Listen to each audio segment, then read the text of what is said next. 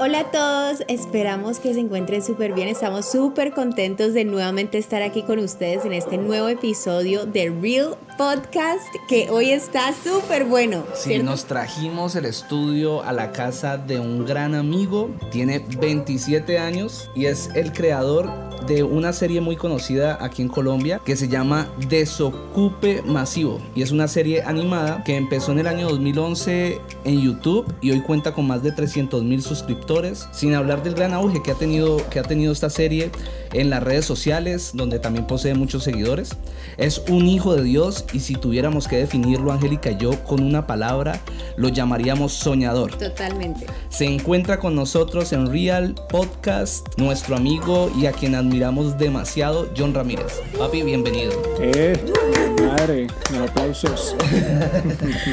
¿Qué más, John? ¿Cómo estás? Bien, bien, bien, bien, muy contento. De ¿Nervioso? de estar aquí acompañándonos. Ok, listo. Queremos hoy interrogarte en esta entrevista. ¿Nos dejas o qué? Claro. Pues ya nos metimos a tu casa. Ya, sí, ya estamos aquí adentro ya, güey madre, que se destape la olla. Contame, ¿cuántos perros tenés? Eh, una camada de 12 perros. bueno, nos vinimos a grabar Son a cantantes. Entonces arman concierto justo a las 8.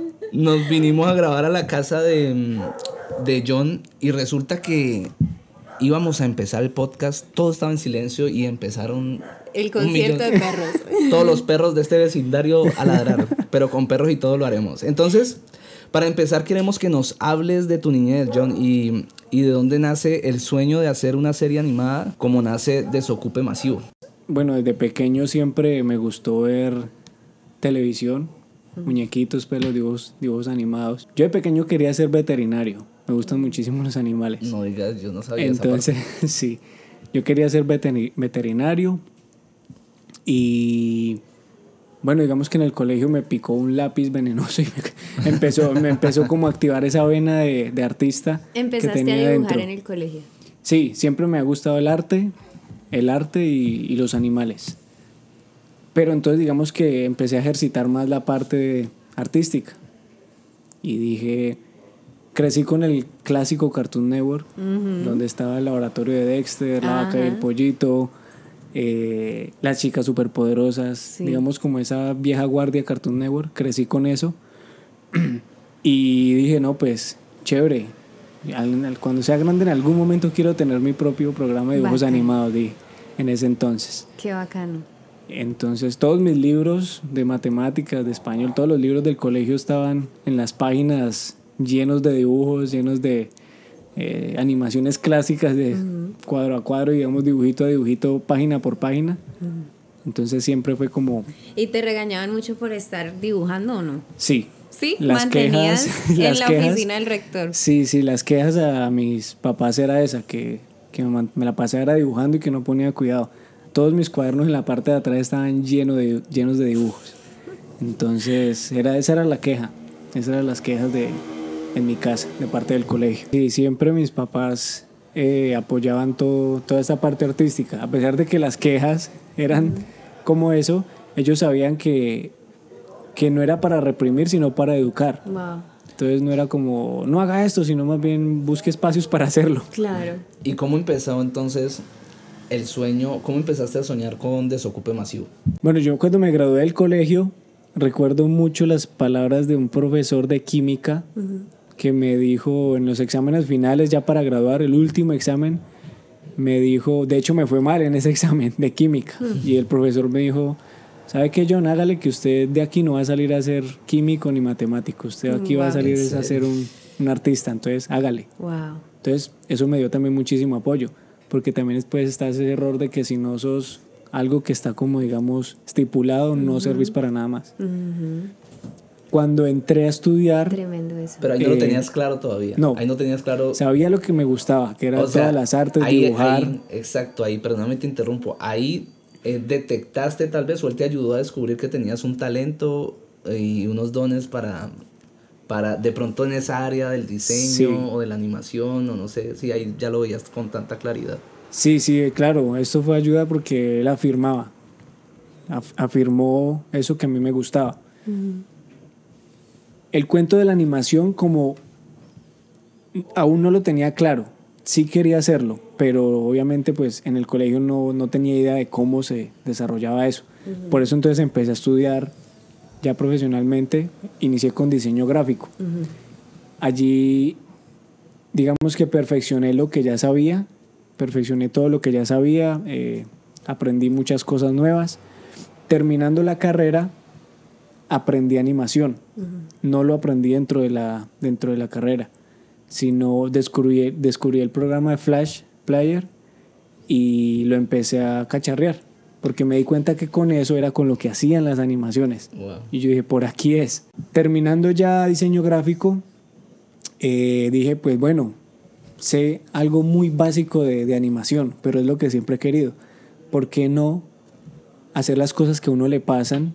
Eh, de pronto, las cosas que yo vivo diariamente o amigos les sucede y hacer historias con eso animadas. En ese entonces estaba con un amigo y yo le dije, parce, yo sé animar, eh, hagámosle. En ese entonces estábamos, eh, compartíamos mucho tiempo juntos. Entonces digamos que también pasaban cosas entre nosotros que eran chistosas. Entonces, hagamos, esto puede ser un tema, decía yo. Y cuando inicié con Desocupe Masivo, yo dije, bueno, ¿qué, qué va a ser? ¿Historias de qué? ¿Qué hace una persona cuando está en un momento de desocupe? ¿Qué, ¿Qué hace una persona cuando está en un tiempo de ocio? Entonces, esas historias que suceden cuando está en un momento de ocio, volverlas a animación. Y allí fue que empezó a nacer Desocupe Masivo. Más como un hobby, porque no tenía proyecto de, ah, voy a subirlo a YouTube y voy a vivir de esto, nada. Simplemente sé animar, mm, pasan cosas chistosas, me gusta escribir, tengo historias por hacer, tengo buena imaginación, entonces pasar todo eso, no solo en los dibujos, sino darle vida a esos dibujos que me gusta hacer Wow. y volverlos a animación. Bacano porque empezaste a caminar, así no, o sea, no tenías el plan establecido totalmente, no sabías exactamente lo que ibas a lograr, pero empezaste a caminar, ¿cierto? Sí, sí, eh, era dejándome como ir por donde, por lo que me gustaba, paso a paso. Bacano, porque muchas veces nos pasa que tenemos un sueño y no sabemos cómo lograrlo, pero lo importante es empezar a caminar, empezar a hacer algo por donde las puertas se vayan abriendo. Nosotros, eh, bueno, queríamos preguntarte, mm, ¿en qué momento de tu vida conociste a Dios y, y cómo fue ese momento? Bueno, yo tenía, uy, ya no recuerdo, creo que 18 años, 18 o 19 años. Estaba terminando la carrera y llevaba cerca de 8 meses con desocupe masivo. Llevaba como 7 o 8 meses empezando con desocupe masivo. Yo me acuerdo que siempre, desde pequeño, pues mis papás siempre me habían inculcado a Dios, desde, desde una raíz católica. Pero yo siempre crecí con, con esa influencia de Dios, no, no tanto en general lo que compone pues la religión, sino de Dios. Yo sabía que, Que Dios existía. que Dios existía y que Dios estaba interesado en mi vida, sí. porque así fue como siempre me lo enseñó mi mamá Wow. y mis Súper bien. Y cuando tenía 19 años, me hicieron, recuerdo que fui a una iglesia y yo decía, no, pero es que esas iglesias, ah, no sé, o sea, yo decía, no, es que no sé, sí, sí. asustadito. Sí, yo me acuerdo que yo decía, no, ¿será que no? ¿Será que hoy? Pero es que eso se ve como bueno, se ve como chévere, sí, esos cristianos tan raros. Pero, Se parece a un amigo mío. y, y era raro porque era esa conversa que yo tenía con el mismo Dios. Yo decía, Dios, ¿será que voy? ¿Será que no voy? Es que no sé. me- Al final fui y me gustó mucho. Recuerdo que lo que más me llamó la atención fue la banda. Yo decía, "Uy, La esto está música. bacano, yo no sabía que esto era así. Y bueno, digamos que al final de, de- de esa reunión, yo dije, Dios, esto está muy chévere, pero yo no quiero quedarme con que me gustó. Si, si esto está bien, si está bien que yo esté aquí, pues tíreme ahí la señal, no sé, haga- diga algo, no sé, hágame saber algo. Pediste señales, vos de los que pedís señales. Sí, en medio de esa, de esa relación que yo tenía ya con él así, sin conocer mucho, sin conocer en detalle pues lo que era Dios, yo le dije eso, porque sí me gustó, pero yo no quería hacer porque me gustaba. Y recuerdo que en medio de la oración, eh, alguien se me acercó por detrás, me tocó el hombro y me dijo, hola John, me alegra mucho que estés aquí. Y pues para mí eso fue como que, uff, parce, esto que... Como que el Espíritu Santo te habló ahí. Sí. O sea, sentiste que fue. Sí, claro, fue o sea, Dios. fue la confirmación de Dios. Obviamente yo abrí los ojos y era una persona que, que me conocía, yo lo saludé y ta, ta, ta, pero yo me fui con ese, fue Dios, Wow. fue Dios que, que me habló y me dijo que sí, le agrada que esté aquí. Claro, te entiendo. Eso fue el, el Espíritu Santo tomó forma de ese amigo tuyo. Exacto. Genial. Bueno, Angélica y yo notamos algo, entendimos que Desocupe Masivo es un sueño que empezaste a construir antes de conocer a Dios. La pregunta es, ¿qué papel empezó a jugar Dios en Desocupe Masivo después de que lo conociste? Bueno, yo llevaba ocho meses con Desocupe Masivo cuando, cuando empecé a conocer de Dios. Y entonces empecé como en esa batalla de, bueno, Desocupe Masivo es un poquito grosero, tiene doble sentido, tiene un contenido como que no apto para menores. Y yo no quería eso realmente. Entonces le entregué mi vida, bueno, desde que el primer día que fui a una iglesia, pasó un tiempo antes de que realmente yo decidiera empezar a caminar con Dios. Cuando pasó ese tiempo fue cuando decidí entregarle realmente mi vida a Dios, que ya había como, como estado en la piscina de Dios ahí conociendo qué era todo. Así como que te enamoraste y Sí. dijiste, bueno, aquí yo esto- dije, sí, aquí fue. Quiero agradarlo, Sí. quiero agradarlo. Entonces, recuerdo que fue en un campamento y dije, bueno Dios, ya aquí fue, empecemos. Mi vida te pertenece, te entrego mi vida, te entrego mi corazón, todo lo que soy, quiero que, que, que tenga un sentido de lo que me has enseñado. Entendí que era Dios realmente, entendí cuál era el valor que yo tenía realmente, entendí que Él siempre estuvo interesado en mis sueños, es que siempre, todo lo que yo siempre fui no era porque simplemente yo quería, sino porque tenía, Él tenía planes con eso. Wow. Entonces entregué mi vida y también entregué a DM. Recuerdo que yo imaginé que tenía un documento y se lo entregaba y que yo lo firmaba y le decía esto te pertenece y se lo Wow. entregué. Tremendo. Y desde ahí se empezó a ver cambios en, en muchas cosas. Entonces empecé a trabajar como en, en limpiar ADM, porque Dios no es solamente decir, yo creo en Dios, entonces no puedo ser como soy, o no puedo actuar como ciertas personas, no, sino que cuando uno empieza a conocer a Dios, tu vida empieza a cambiar, sí o sí empieza a cambiar, tu mentalidad empieza a cambiar, tu forma de ver la vida empieza a cambiar, y esos cambios eh, se ven en lo que uno hace. Entonces yo, digamos que siempre también, ah bueno, una de las cosas que me gustaba y me gusta aún ver mucho es el chavo. El chavo siempre me ha gustado. ¿Te inspira? Sí, entonces, Un hit, ¿no? Eso es un hit. sí, eso es, Épico. eso es de generación en generación. Sí. Entonces dije, para hacer reír no es necesario ni la vulgaridad, ni el doble sentido, ni, ni el humor pesado. Entonces, ¿por qué no hacerlo? Si empecé con una identidad de, de hacer esta clase de humor para encajar en la sociedad, ¿por qué no empezar a limpiarlo y más bien apuntarle a otro tipo de público? Y Dios empezó como a, a pulir eso. Entonces, digamos que desde ahí fue que empezó el proceso con Dios, de yo como persona y con Desocupe Masivo. Bacano. O sea que, o sea que mm, no es que Dios haya hecho cambios en el programa directamente, sino que Dios empezó a hacer un proceso de transformación en vos. Y el resultado de eso fue que tu programa, tu sueño, fue cambiando su tinte y lo transformaste de una manera que te, que te parece que, que honrar a Dios, de alguna manera, que no deshonrar a Dios más bien. Y eso, y me, y me surge, bueno, un comentario al respecto, y es que aquí en Latinoamérica es muy común y, y es risible el tema de que aquí cuando conocemos de Dios, me incluyo ahí, eh, por lo menos tengo un negocio de algo, entonces conocemos de Dios y ya le queremos poner al negocio las papitas del Shaddai. Jesucristo está conmigo y aquí se venden empanadas. Las empanadas de María y José. Entonces, te pregunto esto porque, mm, o sea, esa pregunta anterior, porque normalmente pasa eso, ¿no? Cualquiera diría, ¿cómo así, John? Después de que conociste a Dios, ¿por qué no le pusiste la ocupación en el Señor? o algo así, pero me parece genial porque, porque Dios hizo la, la, digamos, la obra en ti, empezó a hacer la obra y lo que siento es que como que el Espíritu Santo no te llevó a acabar el programa porque tuviera groserías, sino que sencillamente como quien dice, redimió lo que habías hecho con tus manos. Wow. Lo redimió y empezó a hacer un cambio contigo y así es Dios y me parece muy genuino y muy espiritual a la vez. Sí. Bueno, em, ¿crees que cuando conoces a Dios, o sea, Él termina con nuestros sueños del pasado? ¿O cómo fue tu proceso como para continuar con, con Desocupe Masivo? Bueno, si algo he aprendido de él es que él pule, pule tus sueños, él los pule y los direcciona. De hecho, yo tuve la iniciativa de terminar con DM. Sí.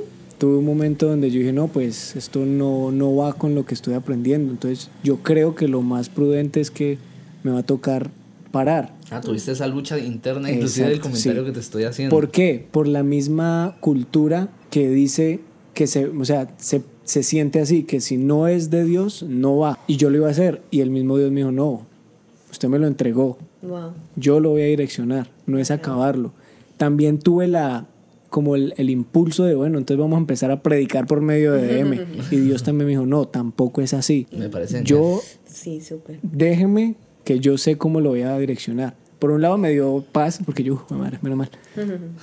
Y, y después me explicó cómo lo iba a hacer. Y me dijo que, bueno, sí, que a través de DM varias personas se iban a acercar a conocer qué había detrás de DM.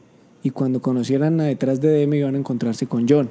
Y cuando se encontraran con John, iba a haber la oportunidad de decirles que, que había un Dios que se encargaba de todo lo que estaban viendo en redes. Ah, bueno. Eso me parece, me Genial. parece tan impresionante porque muchas veces precisamente es el problema que pasa hoy en día en el mundo, em, que hemos dejado a un lado como todas las áreas de, de la sociedad, las artes, eh, la televisión, la educación y todo y La todas es- ajá, todas estas cosas y precisamente por eso nos encontramos como estamos.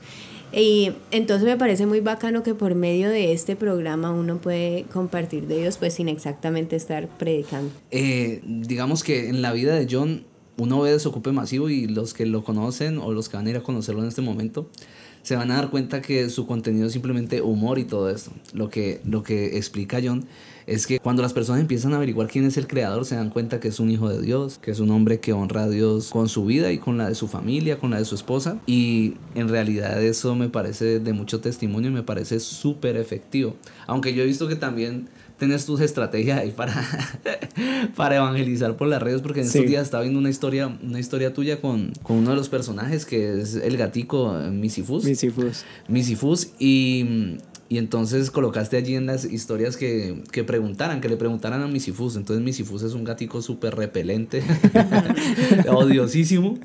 Y, y alguien preguntó algo acerca de, de Dios y, y ahí colocaste como que solo, solo hay, un, hay un solo Dios.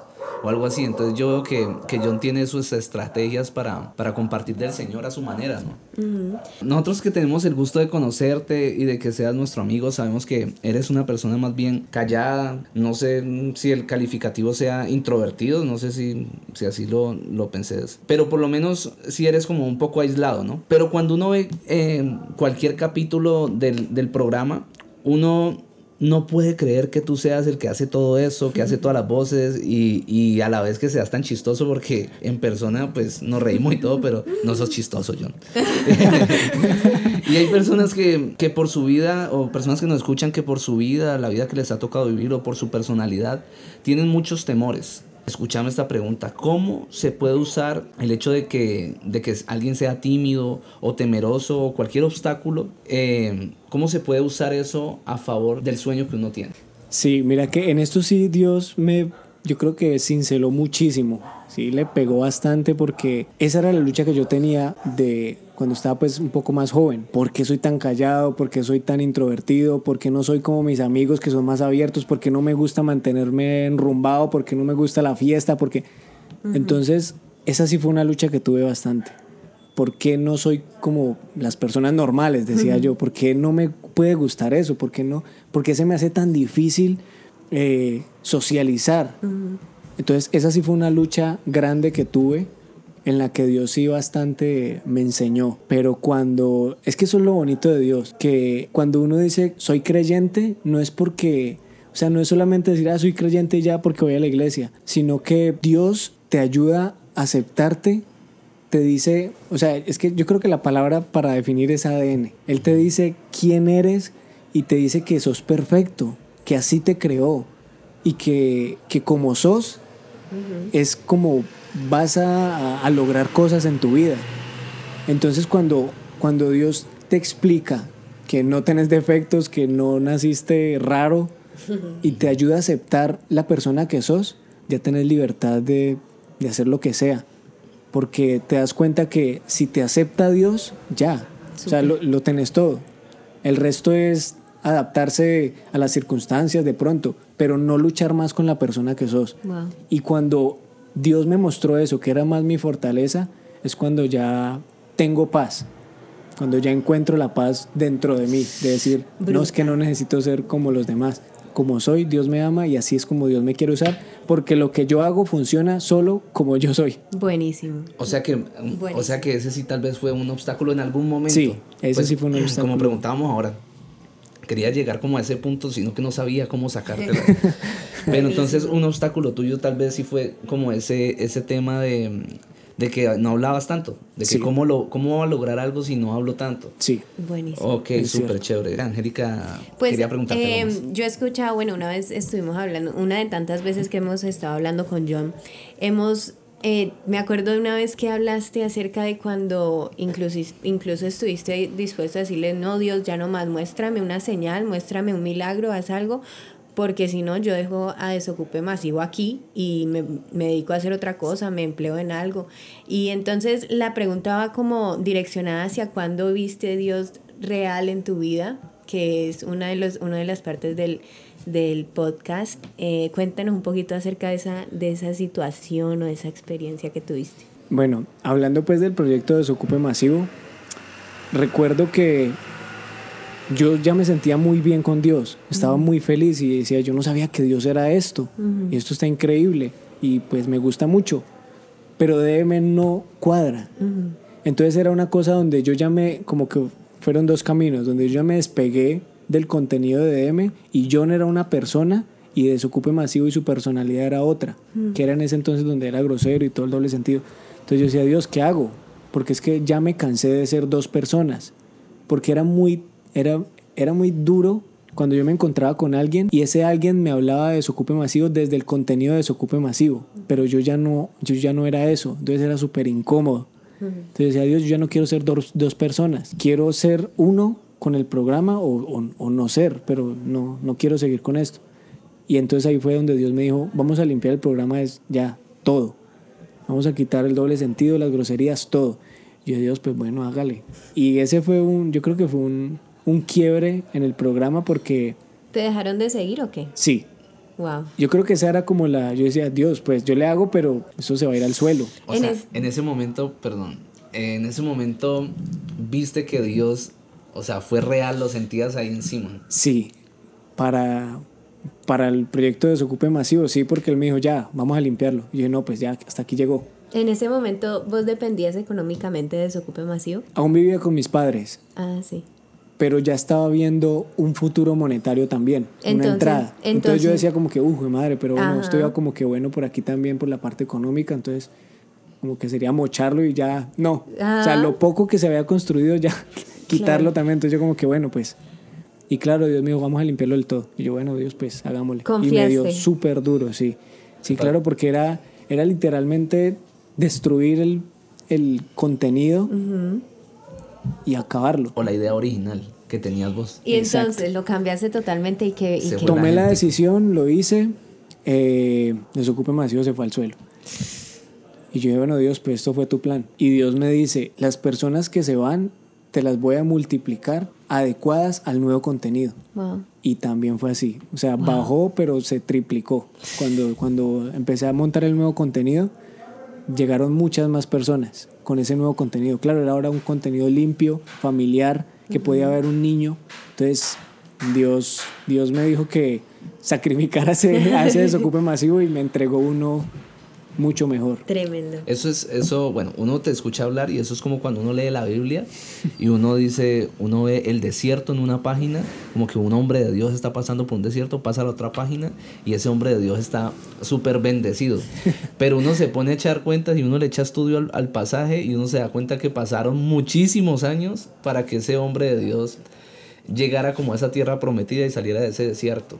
Cuando uno te escucha hablar, uno diría, no, eso fue Mejor dicho, Dios le limpió el programa hoy, se fue la gente hoy y, a- y al otro día tenía fue- un poco de personal. Amaneció y estaba la, lleno de la gente. chillada también, claro. Sí. Eso fue un proceso duro. O sea, eso fue un desierto por el que Sí, sí, sí, Se demoró claro. un toquecito Sí. en, o sea, Dios te procesó un tiempo y después viste el crecimiento. Sí. Entonces, vos que ya has pasado por ese desierto y, y, de cierta manera ya has alcanzado como al otro lado, eh, ya estás bien con desocupe masivo, mejor dicho, te está yendo súper bien.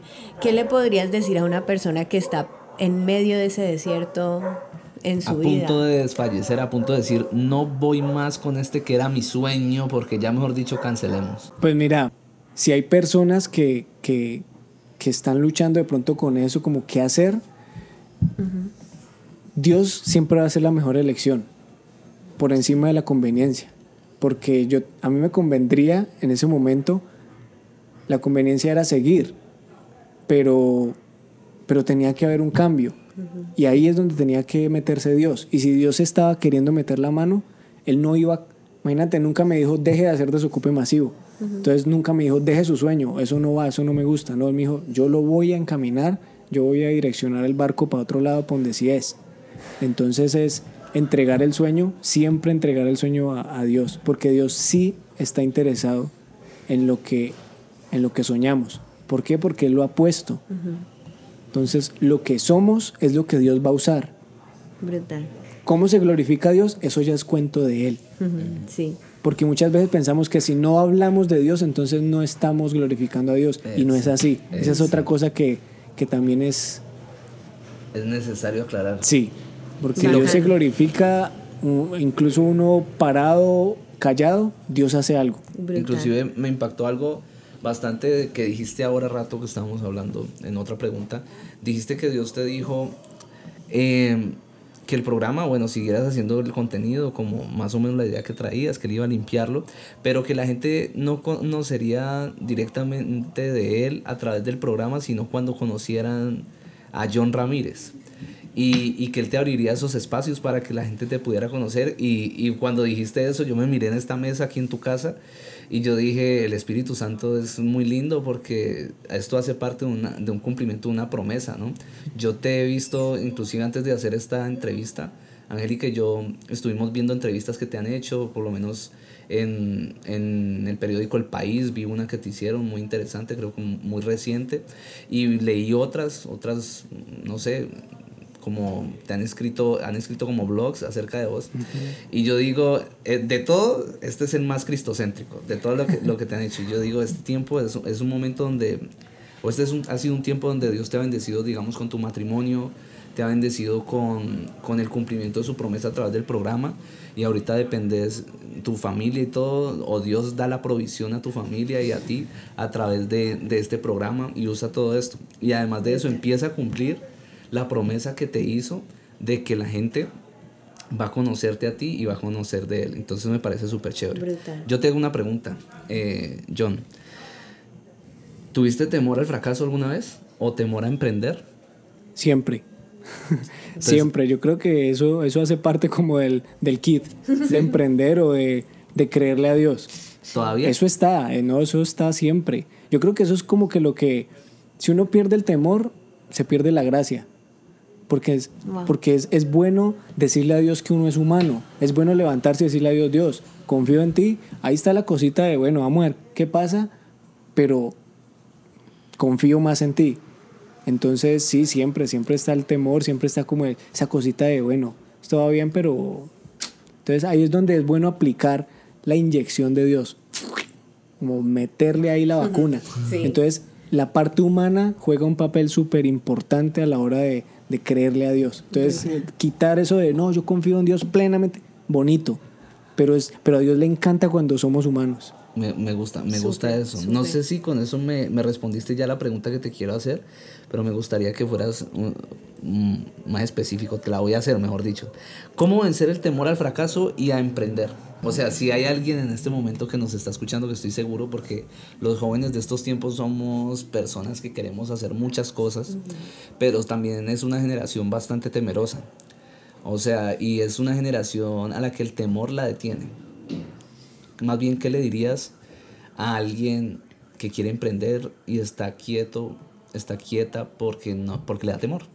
porque no quiere fracasar, entonces dice, no, mejor me quedo quieta, si hay una idea, si hay un, si hay un, un, sueño, si hay algo que usted diga como que "Ay, yo, a mí me gustaría hacer esto, pero me da como vaina, eh, mi trabajo, o, o es que aparte estoy haciendo otra cosa. Lo peor que puede pasar si su sueño no sabe, no sale, o sea, si, si, su, si su idea no le funciona, lo, digámoslo, lo peor que puede pasar es que simplemente no se haga y ya, tenga que conseguirse un trabajo y ya. Entonces, intentar hacerlo, empezar con algo. Yo empecé con un computador prestado, era de mi tío, en, en una sala, en su sala también, tirado en el piso. O sea, sentado en el piso y en el computador en una mesita de, de- de sala. Ahí arrancaste. Ahí arranqué con DM. Y ahorita estamos al lado de, Tremendo. palo de estudio. Uy, sí, sí. Netro Estudio. Entonces, siempre empezar con lo que se tenga. Porque es que esa idea de, de que lo tengo que tener todo para poder empezar, eso no. Por ahí se empieza mal ya. Entonces, la idea está empezar a hacerle. Hoy en día las redes sociales son, son, son una vitrina muy grande. Hoy en día cualquier cosa se puede subir a las redes sociales. Entonces, ¿cómo, ¿cómo perder ese miedo? No, hay que hacerle, hay que hacerle empezar, eh, empezar con algo, con la idea, empezar al menos con el nombre de la idea y mostrarla, tomar siempre lo bueno, la opinión de lo bueno. Porque cuando uno lo lanza, claro, empiezan las opiniones, pero quedarse siempre con lo bueno. Eh, ya que hablas acerca de las opiniones, yo te tengo una pregunta. Eh, generalmente los jóvenes soñamos cosas que para otras personas pueden parecer una locura, ¿no?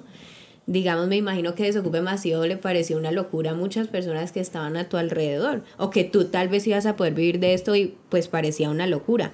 Em, nosotros, por ejemplo, eh, a veces que hemos caminado, ajá, o que hemos caminado conforme a los sueños que Dios ha colocado en nuestro corazón, hemos encontrado que hay personas que intentan como ridiculizarnos o menospreciarnos por querer eh, alcanzar esos sueños.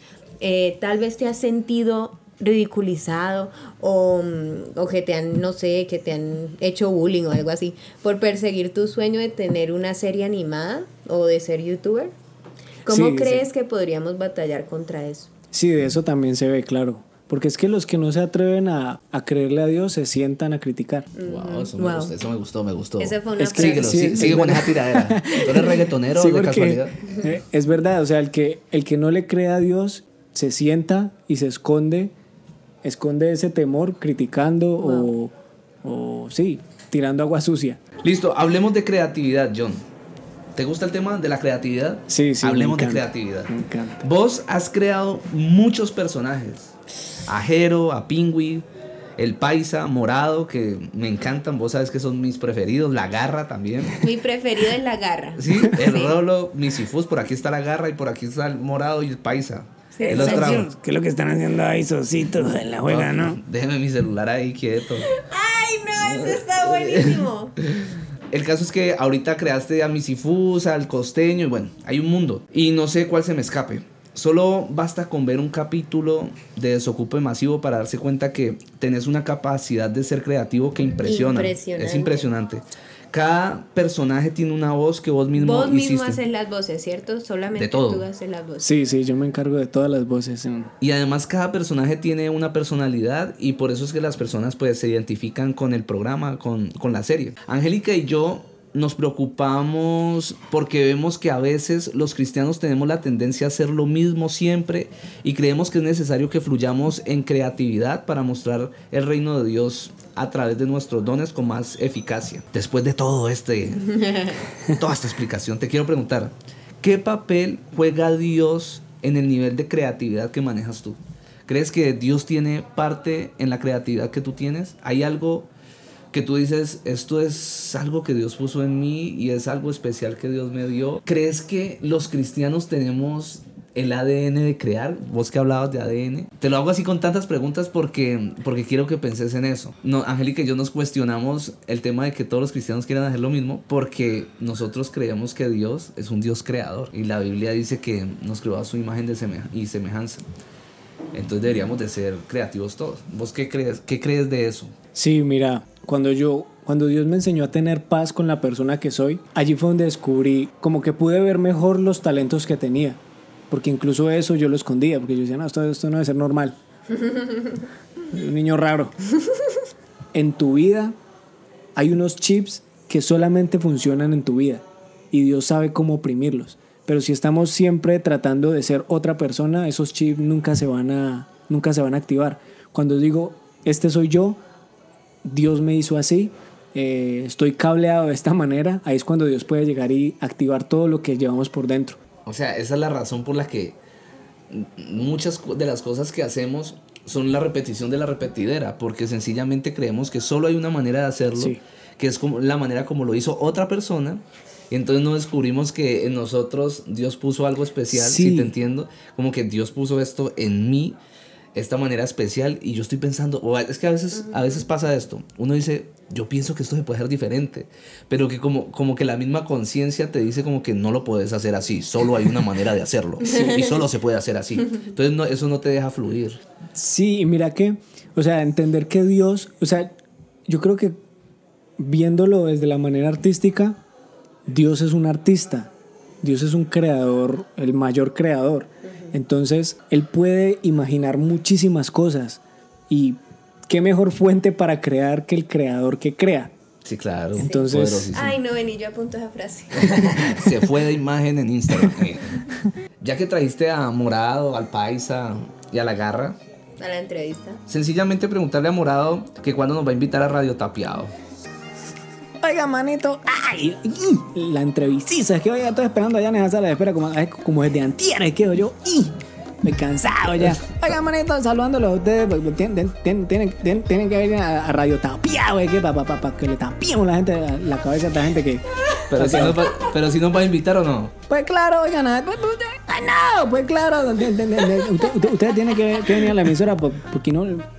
Ay, no, no me hagan hablar más bien. Re bien, re bien, muchas gracias. Tenemos que ir allá. Allá, allá, allá, allá ya estoy tartamudeando como vos. Allá lo, lo, lo, esperamos, para que, para que nos, peguemos la risita con la gente que. Uy, vení morado, pero, pero la garra me está cogiendo aquí como el celular. Yo, yo, yo, yo lo tengo, pues, ya, ya, yo, yo, lo tengo vigilado con la cámara aquí del estudio que ustedes trajeron. ¡Ay! ya sabe que afuera hay un peaje que yo me voy a parar y le, voy a sacar todo lo que tiene. Eso, sí, pero con la montadera, eh. Eso sea, con todo respeto, ¿no? Yo este celular, este iPhone, yo me lo encontré en un maletín.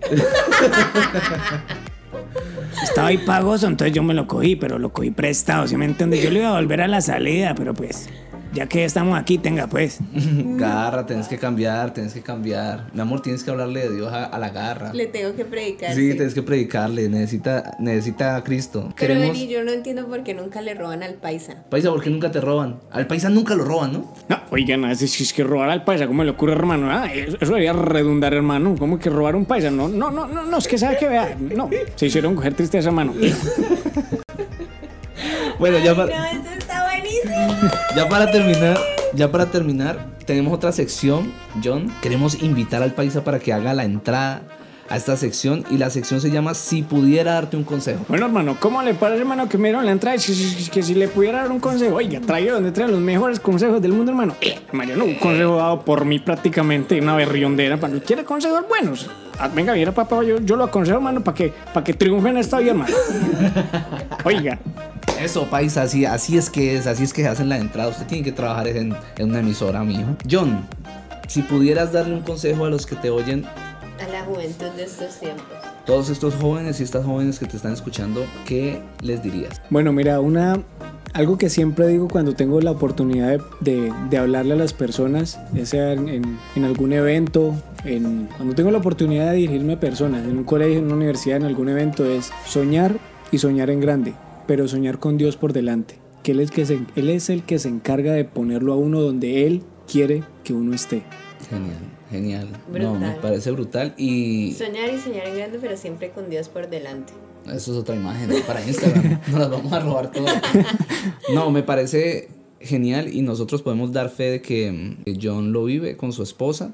Queremos darte las gracias por, por este tiempo, un tiempo súper especial. Estamos seguros que mm, tus palabras van a ser de bendición para muchas personas. Te queremos mucho y saludos a Lauris. Esperamos tenerte de nuevo por acá en, Real Podcast. Así va a ser, ya saben que pues Morado también les hizo la invitación, entonces a ustedes gracias también. Eso, eso, tenemos que llegar. Hablamos pues, paisa. Oiga, nos vemos pues. Yeah. Pues, pues, pues, pues, pues, pues, pues. Bye, chao.